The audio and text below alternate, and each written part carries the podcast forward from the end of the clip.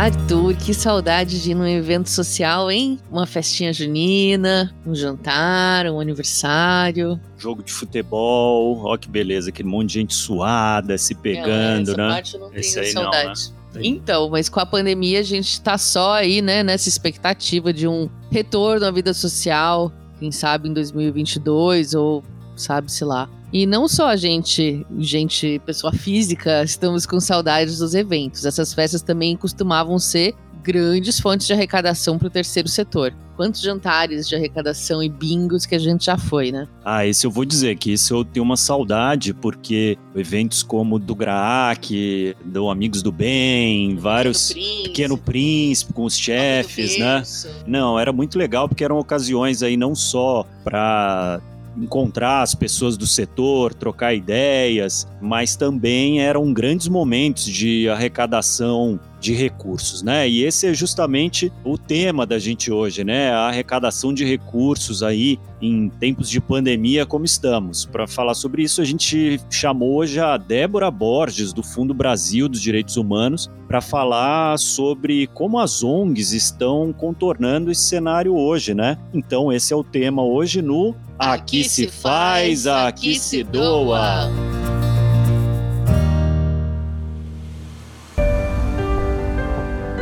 Está começando mais um Aqui se faz, aqui se doa, seu podcast semanal sobre cultura de doação produzido pelo Instituto MOL e pelo Movimento Bem Maior. Eu sou a Roberta Faria e estou aqui com uma das poucas pessoas com quem eu ainda consigo festejar e conviver nessa pandemia, meu companheiro Arthur Loubach. É só festa, festa do choro, festa do álcool gel, festa da reunião no Zoom. Tá uma loucura isso aqui, né? Mas enfim, voltando ao que a gente estava falando a sério, né? Como estamos chamando aqui os eventos sociais e beneficentes, que são historicamente tão importantes para arrecadação de recursos, né? Met Gala, por exemplo, em Nova York, é um jantar realizado anualmente desde 1948 para arrecadação de fundos no Metropolitan Museum of Art. Ele foi cancelado no ano passado por causa da pandemia, obviamente, né? E ele é um evento super aguardado por fashionistas e descolados em geral e arrecadou só 59 milhões de reais em 2019, para ter uma ideia. É, o máximo que eu já vi foi na casa das dezenas, mas nunca chegou a tanto. Bom, no Brasil também é uma parte bem importante de recursos arrecadados pelas ONGs, vem desses eventos presenciais. Os grandes jantares, onde o convite já é uma doação e se ainda pede mais dinheiro ali para quem foi durante o evento, as festas juninas, os bazares de igreja, vai desde as pequenas instituições às grandes, tem muita gente que depende desses encontros. Mas, passado um ano do início da pandemia, que saídas as instituições encontraram para contornar a falta de convivência? Como elas lidaram com essa falta de recursos e se adaptaram a esse novo momento? Para falar mais sobre isso, a gente chamou uma super especialista aí, que é a Débora Borges, como eu falei, que é gerente de relacionamento com a sociedade do Fundo Brasil dos Direitos Humanos. Ela é responsável pelo desenvolvimento do programa de captação de recursos junto a indivíduos, atuando com campanhas para engajamento, eventos públicos e no relacionamento com doadores e parceiros da entidade. Débora, bem-vinda ao nosso podcast. Obrigada, gente. Eu que agradeço aí essa oportunidade que vocês estão dando. A gente sabe que tem muita gente, né, querendo ajudar nesses momentos difíceis aí. É uma honra estar aqui apresentando um pouco da importância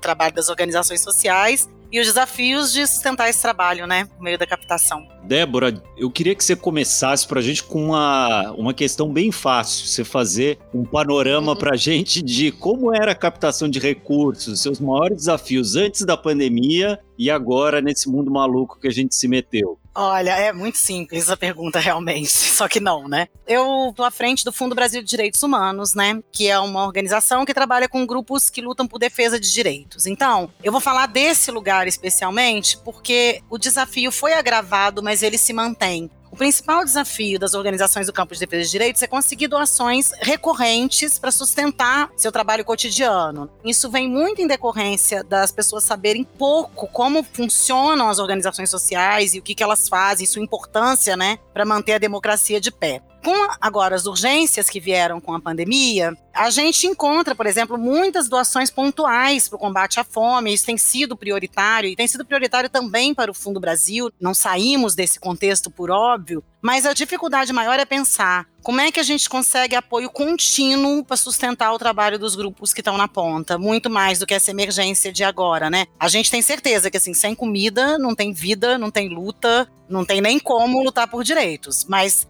enfim, a gente vai precisar continuar lutando e como é que isso se dá. Quando eu falo que as pessoas, assim, a gente sabe pouco sobre o trabalho das organizações da sociedade civil, a gente tem um exemplo que a gente usa muito recorrentemente, que é, por exemplo, a Lei Maria da Penha, né? A gente fala organizações que lutam por direitos. O que, que significa isso? Quando a gente pensa na Lei Maria da Penha, a maioria das pessoas a gente pensa que, sei lá, foi um governo, foi um deputado que passou a lei, foi alguém que deu essa lei de presente, né? E não foi. Na luta por direitos, ela é uma luta de muitos anos. O movimento feminista está há muitos anos lutando, grupos de base de mulheres estão lutando há muitos anos. E é isso que faz com que a lei tenha sido conquistada pela sociedade. Então é isso. Esse trabalho precisa ser mais visibilizado. E acho que o desafio é esse: conseguir manter esse trabalho de conquista de direitos para todos e todas a longo prazo. E Débora, a gente sabe que os eventos sempre foram uma fonte de renda importante para as organizações. Jantares, festas, rifas, bingos, festas juninas, festas de Natal, enfim, toda sorte de coisa que se pode inventar. Até porque quando você mostra mais a cara da instituição, dos beneficiados, enfim, se reúne as pessoas que pensam parecido, é mais fácil pedir dinheiro. E agora, com pandemia, sem eventos, como que as ONGs estão se virando, que outras formas surgiram, como se adaptou às campanhas e como que isso mudou o perfil de quem doa também? Tem algumas coisas aí que a gente pode trazer como reflexão, né? Uma que assim, todos os espaços de diálogo que a gente tem com outras organizações, desde o início do ano passado, praticamente todas tiveram que adequar sua estratégia de captação de recursos em função da pandemia de alguma forma, em grande medida migrando muita coisa para o digital. Tem coisa que não é possível migrar, né? As organizações que conseguem atuar diretamente com questões relacionadas à pandemia tiveram, de certa forma, mais facilidade, entre aspas, para manter suas atividades e para manter sua captação de fundos, ainda que com diferentes estratégias funcionando. Para você ter ideia, no caso do Fundo Brasil, o ano de 2020 a gente arrecadou cinco vezes mais recursos do que em 2019, muito em função dessa excepcionalidade. Agora, quando a gente fala diretamente das estratégias, aí tem alguns desafios importantes, que é a gente sempre fez eventos não era a principal fonte de receita, por exemplo, né, da organização. Eu estou trazendo o fundo muito como exemplo, mas eu acho que outras organizações podem se identificar um tanto com isso em alguma medida, tá?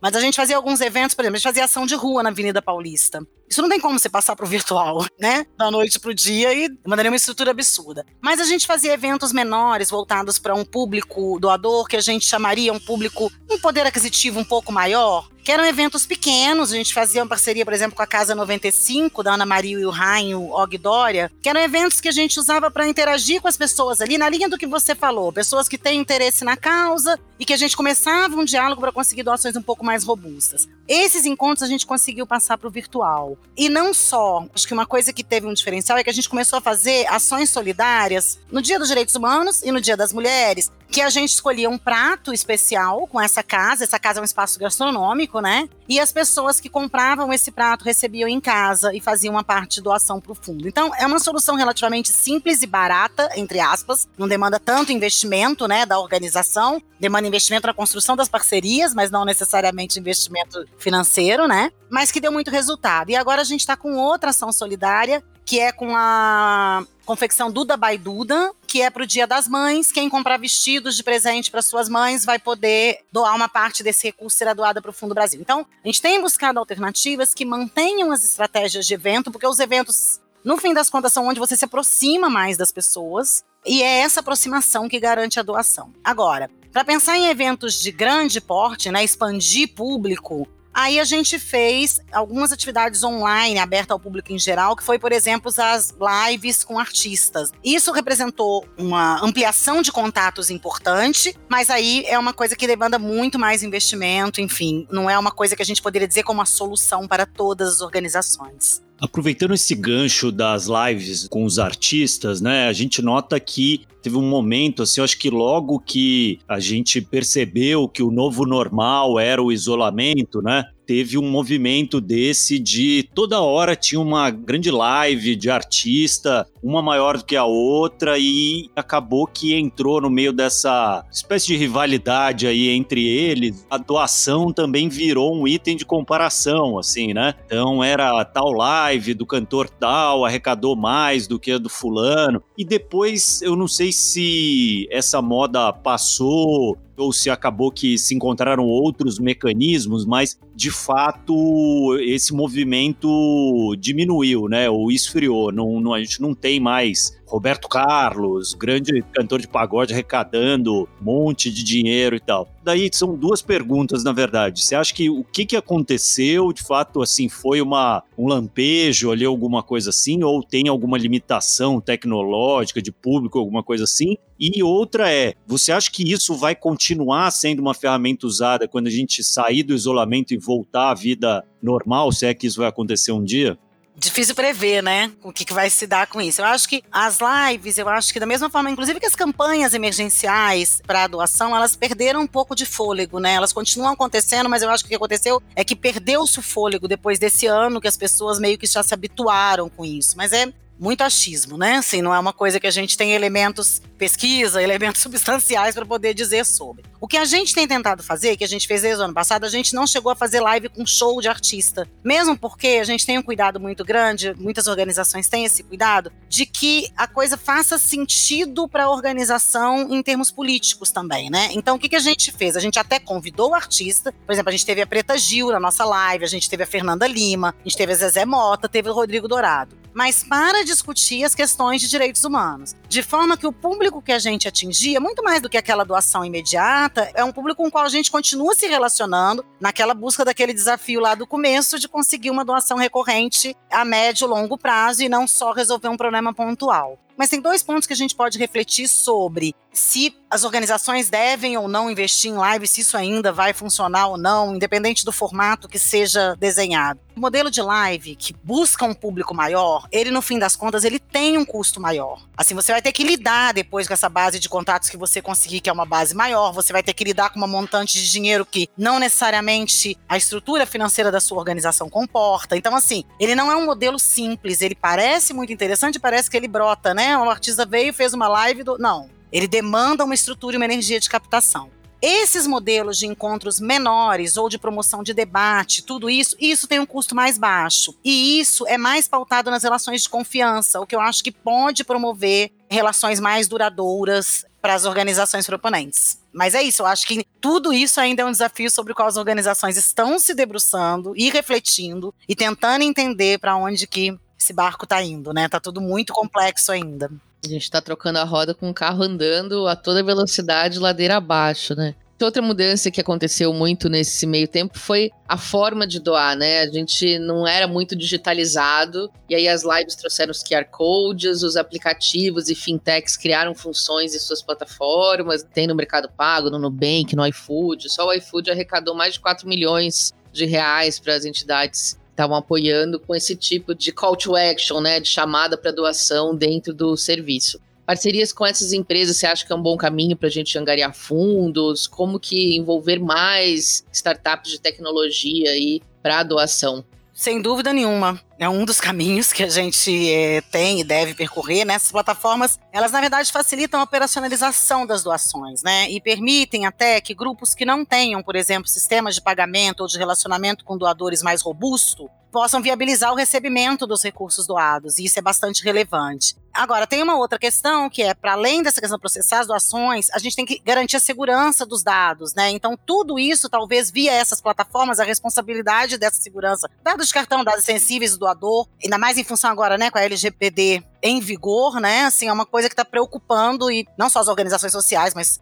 todas as organizações sobre como lidar com essa lei e essa coisa de fazer via essas plataformas pode tirar uma dor de cabeça das organizações. Mas acho que a gente sempre tem que lembrar, né, que nada disso apaga o trabalho que tem que ser feito pela própria organização. Então, independente da parceria que fosse feita, tem que ser pensado desde o início o que, que seria a jornada daquele potencial doador para sua organização, antes e depois que ele doa. Como você vai estabelecer um relacionamento com eles? E quando você vai para uma plataforma dessa, nem sempre você vai ter o contato das pessoas que doaram. Exatamente. Não tem a menor dúvida que é essencial ter disponibilizado a maior quantidade possível de formas de pagamento e estar nessas plataformas. Agora, você tem que pensar de que forma você continua essa relação com o seu doador depois disso, e isso ainda não está muito objetivo nas plataformas. E assim, a tecnologia facilita, ela faz diferença, mas é a estratégia pensada pelas pessoas que entregam a organização ou o grupo que vai fazer diferença, né? Acho que é isso que a gente não pode perder de vista. É imprescindível, assim, ter uma pessoa na organização, quando possível, focada na atividade de captação de recursos, isso é determinante até para escolher quais são as melhores estratégias, mas isso não a captação de recursos não pode ser é, encarada como um desafio exclusivo do profissional ou da profissional captadora de recursos. É um desafio da organização como um todo, né? Débora, uma questão que a gente fala aqui, que é um paradoxo aí, o momento de doações na pandemia, né? Paradoxo, fique claro, uma expressão minha aqui, não, não é algo que está sendo usado por aí, mas a gente nota que ao mesmo tempo que as doações aumentaram muito nesse período, com muitos novos doadores entrando, principalmente grandes empresas fazendo aportes que eles não estavam acostumados a fazer, a gente nota uma concentração também dessas doações em algumas organizações que ou eram melhor relacionadas ou que tinham instrumentos de captação que permitiam valores maiores serem transferidos. A gente tem até um dado que a gente já trouxe aqui, que é uma pesquisa da Mobiliza e da Health Partners, que diz que 73% das ONGs brasileiras tiveram perda de recursos devido à pandemia, mais 87% delas estão oferecendo atendimento à população afetada pela pandemia. Ou seja, tem um buraco aí, né, nessa conta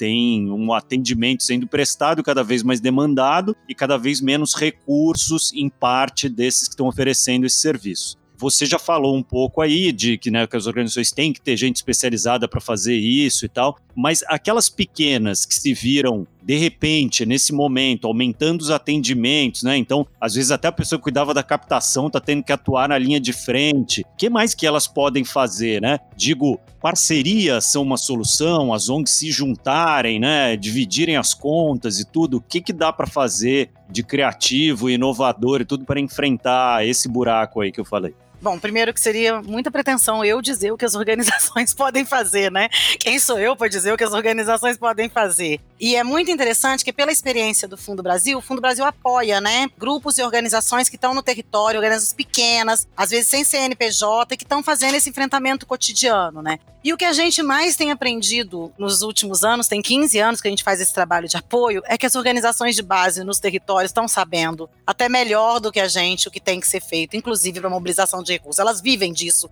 desde que nasceram. E aí vai de recursos desde parceria, voluntariado, dinheiro, seja qual for o tipo de caminho escolhido, a gente tem muito mais a aprender com elas do que ensinar, sabe? Isso é um aprendizado que a gente tem feito diário. Agora, Posso dar alguns exemplos que ajudem a gente a refletir sobre isso, que é essa coisa de parceria com uma empresa num evento específico, como a gente fez de distribuição de uma marmita solidária. A gente tem essa parceria com a Duda Baiduda, quem der presente para o Dias das Mães, uma parte da renda vem para o fundo, que são algumas iniciativas de baixo custo, né? Mas não tem um caminho único. E eu acho que assim, uma boa forma de encontrar essas alternativas de captação é, no fim das contas, a gente buscar, e aí vale para as organizações pequenas, médias, grandes, a gente faz isso todo dia no Fundo Brasil, a gente está fazendo isso aqui agora, é conversar com outras pessoas sobre o que está sendo feito, o que, que elas estão fazendo sobre captação de recursos, o que, que elas estão fazendo para se virar nesse período. E muito do que a gente aprendeu no fundo sobre captação de recursos veio disso, inclusive dessa conversa e dessa troca com as organizações de base.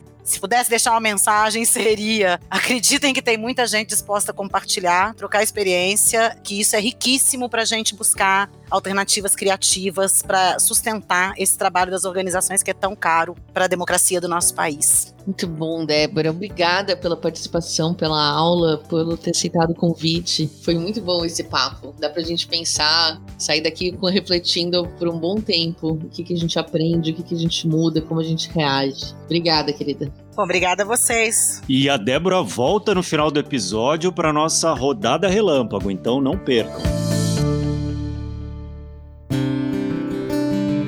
Bom, a Débora estava escondendo o jogo, né? Ela falou com a gente antes aqui que ela não era muito boa de entrevista e tal, mas foi sensacional a conversa, né? A gente está vivendo um momento tão difícil, mas é importante parar para refletir também sobre as oportunidades de mudança, né? De novos olhares, para a gente continuar trabalhando sem desrespeitar ainda mais, né, em alguns casos, as vidas perdidas na pandemia. Pois é, Arthur, aquele dado que a gente trouxe na entrevista ali sobre a queda de arrecadação das OSCs durante a pandemia, de que 73% das organizações relataram alguma queda de renda, tem outros desdobramentos, né? Nessa mesma pesquisa, 55% dos respondentes falaram que sentiam falta de comunicação com seus públicos atendidos e estavam sentindo esse distanciamento. 44% apontaram a diminuição dos voluntários ativos e 40% afirmou que as equipes estão sobrecarregadas e estressadas. Para dar um exemplo desse cenário, nós convidamos a Dirce Shimomoto, presidente do Kibonoye, uma entidade sem fins lucrativos de assistência e amparo à pessoa com deficiência intelectual, que acolhe cerca de 65 adultos na sua sede, né, que é localizada aqui em Itaquaquecetuba. Eles foram bem afetados pela redução dos eventos sociais. A arrecadação da Kibonoye antes da pandemia era feita principalmente através de eventos presenciais, bazares permanentes na sede no escritório, programa da Nota Fiscal Paulista e contribuições de pessoas físicas, além de doações né, do governo japonês e de outras instituições, eventualmente. Só para vocês terem uma ideia, a arrecadação de março de 2019 a fevereiro de 2020 foi de mais de 5 milhões e 650 mil reais, sendo que o programa da Nota Fiscal Paulista neste período arrecadou mais de um milhão de reais e os eventos presenciais mais de um milhão e 400 reais. A Dirce nos contou em detalhes como passou a arrecadar fundos para Kibonoye, já que os eventos sociais compunham boa parte das doações recebidas até então. Passado um ano do início da pandemia, várias soluções para substituir os eventos beneficentes foram adotadas pela Kibonoye. A primeira dela foi bem no comecinho, quando nós tivemos que cancelar dois chás beneficentes e um almoço solidário marcado para março. E aí o que nós fizemos? Ligamos para os amigos que já haviam pago o convite, solicitando que doasse o valor.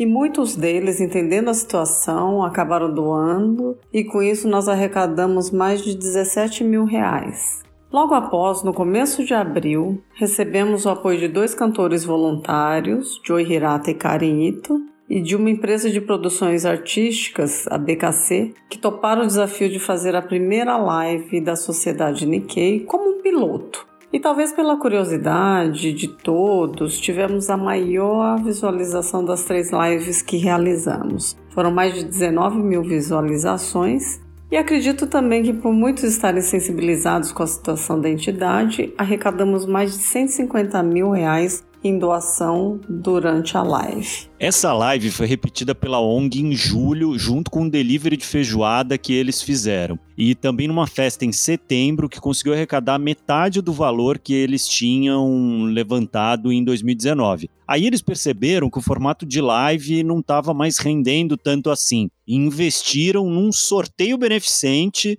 com prêmios e dinheiro, que foi um sucesso, baita criatividade, né? É muito legal esse exemplo da Kibonoye, porque eles foram fazendo testes, né, adaptando. Não tem um modelo fixo, uma fórmula pronta, como a Débora bem falou, que vai funcionar sempre. A gente tem que ir sentindo a temperatura dos doadores com o passar do tempo e ir se adaptando a novas tecnologias, novos momentos, novas modas. Só que, como a gente ouviu, a arrecadação foi boa, mas não chegou ainda aos níveis pré-pandemia. Sim, embora Kibonoe seja um bom exemplo aí, que conseguiu né, dar nó em pingo d'água, a Dirce teve que demitir alguns colaboradores para poder manter as atividades da Kibonoe. Mesmo assim, ela não perde o otimismo. Com as novas formas de arrecadação de eventos que nós realizamos de março de 2020 até fevereiro de 2021, nós arrecadamos R$ 1 milhão e 72 mil 194 reais. E o bazar via WhatsApp, a média de arrecadação foi em torno de mil reais por mês. Então, no período arrecadamos em torno de 12 mil reais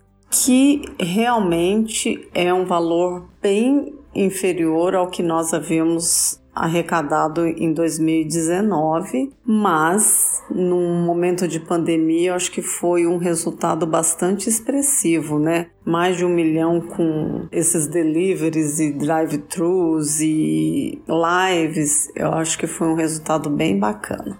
Oh, é um bom resultado sim, Dirce, ainda mais pensando no momento que estamos vivendo. Cada doação conta e muito. E se o ouvinte ficou com vontade de doar, bom, a gente já tem algumas dicas ao longo do episódio, mas há muitas organizações precisando de ajuda, vocês bem sabem. Para quem fica na dúvida de para onde botar o seu dinheiro, a Globo criou a plataforma para quem doar, que nós vamos deixar indicada aqui na descrição do episódio, e tem sugestões de organizações pequenas, como a da Dirce. Por essa plataforma é possível doar para diversas instituições de filantropia e campanhas solidárias que estão à frente do combate à Covid e ao impacto da pandemia na vida dos brasileiros como o movimento Panela Cheia, o Família Apoia Família, da Liga Solidária, o Prato das Comunidades do Complexo do Alemão, no Rio de Janeiro, entre outros. Também vale falar que o Prêmio Empreendedor Social, promovido pelo jornal Folha de São Paulo em parceria com o Instituto Schwab desde 2005, abriu inscrições em 2020 para iniciativas de combate à pandemia. O voto para reconhecer as instituições preferidas do leitor está aberto no site empreendedorsocial2020.folha.com.br e lá, além de votar, você pode fazer uma doação online para o projeto, campanha ou ONG que mexer mais com o seu coração. A OMS criou também um site que é www.covid19responsefund.org para arrecadar fundos para combater a pandemia em projetos de todo o mundo. É possível doar diretamente para a Organização Pan-Americana de Saúde, que é o braço do OMS nas Américas. Né? O goleiro Alisson, da seleção brasileira, é um dos doadores dessa campanha e também seu garoto propaganda. E quem quiser doar e também se movimentar, a dica da Duda Schneider de hoje vem em boa hora. Conta mais, Duda. Oi, gente! Eu sou a Duda Schneider e esse é o nosso quadro Produto Social da Semana. Como estamos falando hoje sobre o que as ONGs estão fazendo para captar recursos sem os famosos eventos, vou dar uma dica de um produto social que nasceu como uma solução para esse problema. É o Movimente-se, a corrida virtual do Hospital Pequeno Príncipe. A ideia aqui foi manter os participantes em movimento e doando para o hospital, como acontecia há muitos anos. Funciona assim: você se inscreve na corrida, faz o pagamento da modalidade que escolher e recebe um kit na sua casa. Em 2020, o kit vinha com uma máscara, uma camiseta e uma medalha pelo preço no lote promocional de R$ 59,90. Depois, é só você fazer seu exercício da forma mais segura que você tiver e vale qualquer tipo de exercício, o que importa é não ficar parado. E cadastrar as informações no site. Em seu primeiro ano, a ação gerou mais de 60 mil reais para o hospital. Incrível, né? E para repetir o sucesso, eles farão ação novamente nesse ano. No dia 8 de junho, as inscrições estão abertas e você pode acompanhar mais informações pelo Instagram, movimente-se-hpp. Esperamos que tenham gostado e até a próxima. Obrigado, Duda. E quem tiver sugestão de produto social, de tema para o podcast, um elogio, uma crítica, escreve aqui pra gente, né? O e-mail é contato arroba institutomol, mol é M-O-L, instituto.org.br ou então manda um direct no nosso Instagram que é Instituto Mol. Bom, e hoje a gente falou muito de doação em dinheiro, coisa que nem todo mundo tem sobrando nesse momento de auge da crise, né? Mas não se preocupe, porque aqui no Aqui se faz, aqui se doa, a gente não deixa nenhum doador na mão. Até quem diz. Mas, Mas eu, eu, não, tenho, tenho dinheiro. dinheiro. Isso mesmo, toda semana a Rafa Carvalho dá sugestões de contribuições não monetárias para a cultura de doação. Vamos ouvir a dica dela de hoje? Isso mesmo, pessoal. Se tem mosquinha voando para fora do bolso que nem desenho animado e você não sabe como doar sem gastar o dinheiro que não tem, eu tô aqui para te ajudar. Eu sou Rafaela Carvalho e toda semana eu trago para os nossos ouvintes uma dica de alguma coisa que você pode doar, mesmo se você tiver um total de zero reais para isso dentro do seu orçamento. E hoje eu tenho dois caminhos para dar, porque a gente sabe que as ONGs sofrem sem eventos de arrecadação e os doadores também ficam um pouco perdidos, né, sobre como ajudar. Então eu vou tentar ajudar os dois lados. Primeiro, eu vou tentar ajudar as ONGs. Você já pensou que fazer um bazar online pode ser uma saída para arrecadar dinheiro? Isso mesmo, uma espécie de arrecadação e venda de produtos, mas de forma remota. Se você já fazia bazar no passado e tem alguns produtos acumulados, vale até colocá-los em uma luz mais bonita, num fundo bacana e fazer umas fotos legais e contagiantes para colocar tudo à venda e arrecadar dinheiro. E com uma câmera de celular, gente, acesso às redes sociais e alguma criatividade, dá para montar algo assim sem gastar nenhum tostão. E sabe o que pode ser mais legal ainda? Ao lado do valor pago pelo produto, por que não colocar uma espécie de placa, lozinha, figurinha ou um recado que diz o quanto o valor pago por aquele produto vai fazer diferença e o que ele pode comprar? Pode ser que você mobilize quem está na dúvida em cima do muro se leva ou não um produto para casa só a partir desse gesto. E a sua foto ainda se diferencia e fica mais simpática. Eu já tô até imaginando os bazares do bem que podem surgir por aí, cheios de fotos que digam o que uma camiseta ou um brinquedo podem comprar. E para você que é doador e também tá desendinheirado, talvez até mesmo do outro lado de um bazar online, eu sugiro que você se torne um porta-voz de pelo menos uma ONG ou uma causa do seu coração. E você pode fazer isso tendo na ponta da língua algumas informações para convencer mais gente a ajudar uma instituição que você gostaria de apoiar ou uma causa pela qual você acha que vale a pena batalhar. Vou dar um exemplo. Uma das minhas ONGs preferidas é o GRAAC, que ajuda a combater o câncer infantil. Quando eu falo dele, eu sempre digo: você sabia que as crianças que se tratam no GRAAC encontram lá 70% de chances de cura, que são índices de primeiro mundo? Mas você sabia que para chegar lá, o GRAC custa mais ou menos 15 milhões de reais por mês? Pois é, para continuar tendo todo esse bom desempenho e continuar atendendo tanta gente, dando oportunidade a milhares de crianças de viver uma vida saudável de novo, o GRAC precisa de doações o tempo todo. É isso que eu falo para as pessoas. Então, se você fizer isso com a sua ONG do coração, eu tenho certeza de que você pode convencer mais gente a doar para ela a partir da quantidade de informações que você compartilha ou pelo menos você chega mais perto de conseguir um novo porta-voz, né? Porque a pessoa vai conhecer mais, vai ficar mais inteirada da causa e vai se mobilizar junto com você. É com vocês, Roberto e Arthur. Obrigada, Rafa. E agora só tá faltando uma coisa antes da gente encerrar, né? Ouvir mais sobre as doações da Débora na nossa rodada relâmpago. Débora, então vamos lá para a rodada relâmpago. Eu vou fazer cinco perguntas e você responde rápido com a primeira coisa que vier na cabeça, papum, tá bom? Beleza, vamos lá. Então, primeira pergunta: qual foi a sua doação mais recente? Olha, eu faço doações recorrentes para algumas organizações, né? Como captadora nem podia ser diferente. Mas a mais recente foi para a campanha Se Tem Gente com Fome Dá de Comer. É uma campanha impulsionada pela Coalizão Negra por Direitos, em parceria com várias outras organizações. Se alguém quiser conhecer e doar, por favor, para a campanha, a campanha está no site do Fundo Brasil, que é fundobrasil.org.br. Débora, o que, que você queria ter sabido sobre doação mais cedo na sua vida? Antes de entrar no campo das organizações sociais, confesso que eu não enxergava diretamente o papel dessas organizações para o fortalecimento da democracia. Assim, ouvia isso, mas não concretizava. Não mensurava assim, o quanto que esse trabalho não se dava de maneira exclusivamente voluntária. Eu não imaginava que custava dinheiro, que demandava estrutura e demandava pessoas. Então, se a gente quer mesmo contribuir assim com esse trabalho, com esse fortalecimento da democracia, fazer alguma coisa, né, em alguma medida, sei lá, retribuir o privilégio que a gente tem de estar minimamente com saúde, com renda, em segurança, é imprescindível fazer doações. E fazer doações para organizações sociais, eu acho que é um pouco ajudar a transformar o mundo mesmo num lugar melhor. E a gente pode doar tempo, pode doar trabalho, pode ser voluntário, pode. Mas o dinheiro é imprescindível para o trabalho das organizações e eu acho que isso a gente poderia ter aprendido um pouco antes. Quem te inspira a doar mais, Débora? Eu não tenho dúvida que são defensoras e defensores de direitos humanos, pessoas que integram movimentos sociais, que estão cotidianamente lutando na linha de frente, encarando violação de direito, violência, ameaça de morte, tudo isso que no fim é para construir, né, uma sociedade melhor e para todo mundo, né, e não só para públicos específicos. Então assim, é inspirador para mim ver essa gente lutando e fazer parte disso de alguma forma. Qual é a sua causa do coração hoje?